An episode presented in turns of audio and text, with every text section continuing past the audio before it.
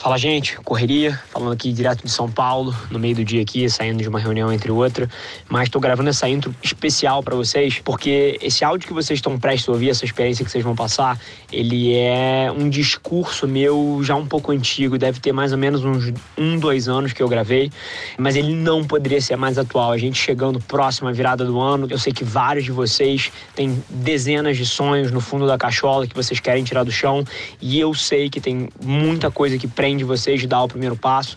O nome desse áudio é Carta Branca, porque é a minha carta branca para tentar te liberar para construir a vida dos seus sonhos. Então, senta aí e aproveita. Esse é o Nas Trincheiras. Tem um assunto que tem dominado tudo e eu acho que é o resumo de tudo que eu aprendi nessa jornada com vocês e eu tô fascinado. Eu acho que toda vez que eu entro em contato com alguém, que eu tenho a oportunidade de dialogar profundamente com ela e eu entendo os medos dela, o meu objetivo durante aquela comunicação toda é dar carta branca para ela, ir lá e fazer o que ela tá com medo de fazer. É dar permissão para ela sufocar todos os medos e as desculpas que vocês se dão para não estar tá fazendo o que gostaria, para não estar tá fazendo aquilo que faz o seu olho brilhar, o seu coração vibrar. Então eu acho que todas as vezes que eu troco com vocês, é isso que está no fundo da minha cabeça. Porque todas as pessoas que vêm trocar comigo, todas elas, elas podem estar falando que elas não estão fazendo o que querem porque tem um trabalho, de tempo integral, né, que toma o tempo delas, porque os pais delas não apoiam o que elas querem fazer, porque a namorada não apoia e tem medo de que não dê certo e passe necessidade, e medo do que os amigos vão pensar sobre a sua escolha, medo de seguir aquela profissão um pouco menos tradicional, que não é boa para a imagem da sua família e que vai jogar fora todo o estudo que os seus pais pagaram cara. Todas essas coisas são desculpas. E todos esses medos têm uma raiz única, que eu acho que é a praga da sociedade hoje em dia. Num mundo como o nosso, onde a aparência, onde parecer isso parecer aquilo se fez tão importante, eu acho que virou uma praga na nossa sociedade as pessoas darem peso demais a que os outros pensam todas as pessoas que estão elencando esses medos e essas desculpas para não estar tá perseguindo os seus sonhos e não estar tá fazendo o que quer da vida, estão, na verdade, com medo do que os outros vão pensar. As pessoas não têm medo de não ter dinheiro e de quebrar a primeira empresa ou a segunda. Elas têm medo de ser percebidas como um fracasso diante dos amigos. As pessoas não têm medo de andar com um carro velho e guardar dinheiro para tocar um projeto paralelo. As pessoas têm medo que os outros vejam que elas estão andando de carro velho. As pessoas não têm medo de economizar dinheiro, deixando de ir na festa, deixando de ir naquele evento para poder fazer isso ou aquilo. Elas têm medo de ser percebidas como alguém que está fora do círculo social tudo, e eu sou fascinado por isso porque eu não ligo a mínima para o que os outros pensam, mas tudo na vida da maioria de vocês, de 99% de vocês, tá mapeando para o que os outros vão pensar e é impossível. Vai lá e faz. Ninguém vai fazer por você. Ninguém liga para o seu sonho, ninguém vê a sua visão. Nada vai se materializar sozinho. Se você hoje não toma o protagonismo de fazer as coisas acontecerem, ou não começa a tomar, nada vai se mexer. Você é o principal fator de sucesso da sua própria vida, de felicidade da sua própria vida.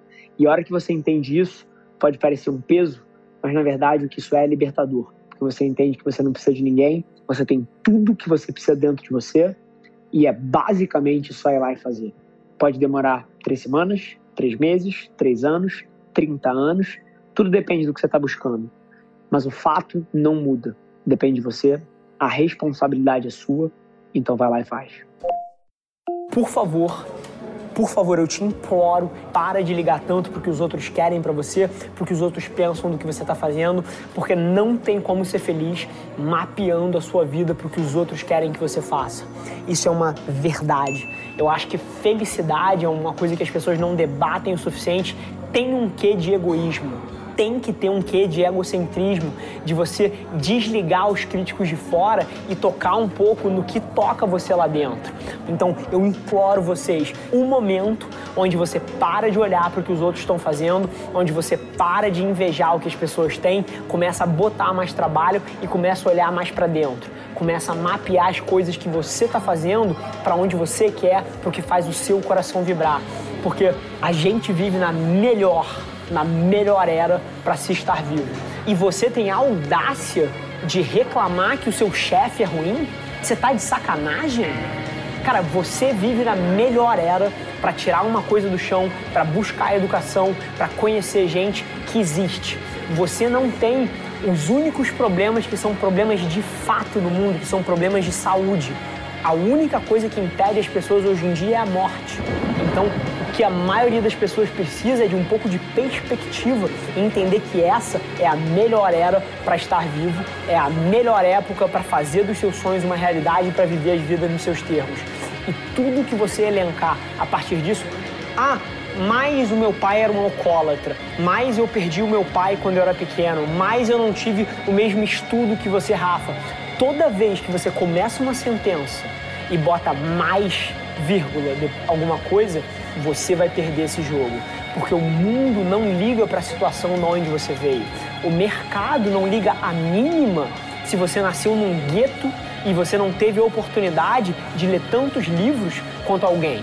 Mas todo mundo pode usar essa mesma situação como uma desculpa para não fazer por onde ou como um motor que vai puxar todo o fogo que vem de dentro dela para tirar aquele negócio do chão.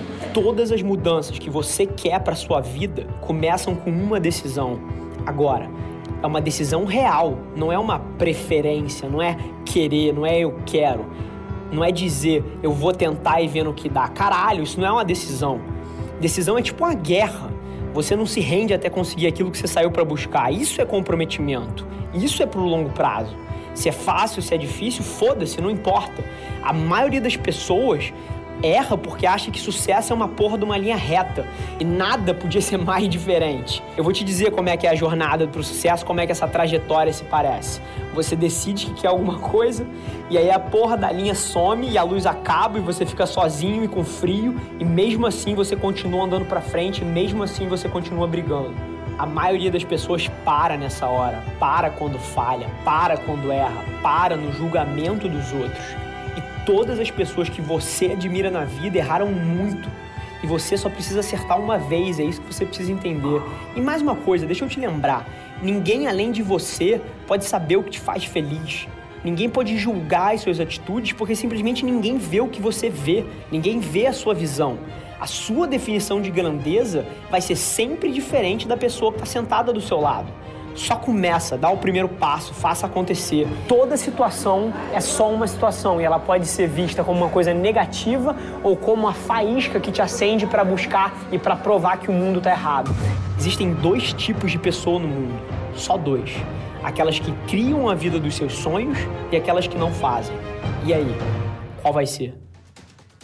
Esse foi mais um episódio da nossa experiência em áudio. E como eu já falei, eu adoraria saber que você está gostando do que a gente está compartilhando por aqui. Então não esquece, se você está tirando valor desse conteúdo, ia significar o um mundo para mim, que você tirasse um print da sua tela, postasse no Stories me marcando e aproveita para ir na sua plataforma favorita também e deixar um rating de cinco estrelas e um comentário lá, ajudando a gente a construir essa comunidade tão vibrante que move o Brasil para frente através do empreendedorismo e que fala desse Brasil que dá certo. É um prazer ter vocês comigo e a gente se vê no próximo episódio do podcast.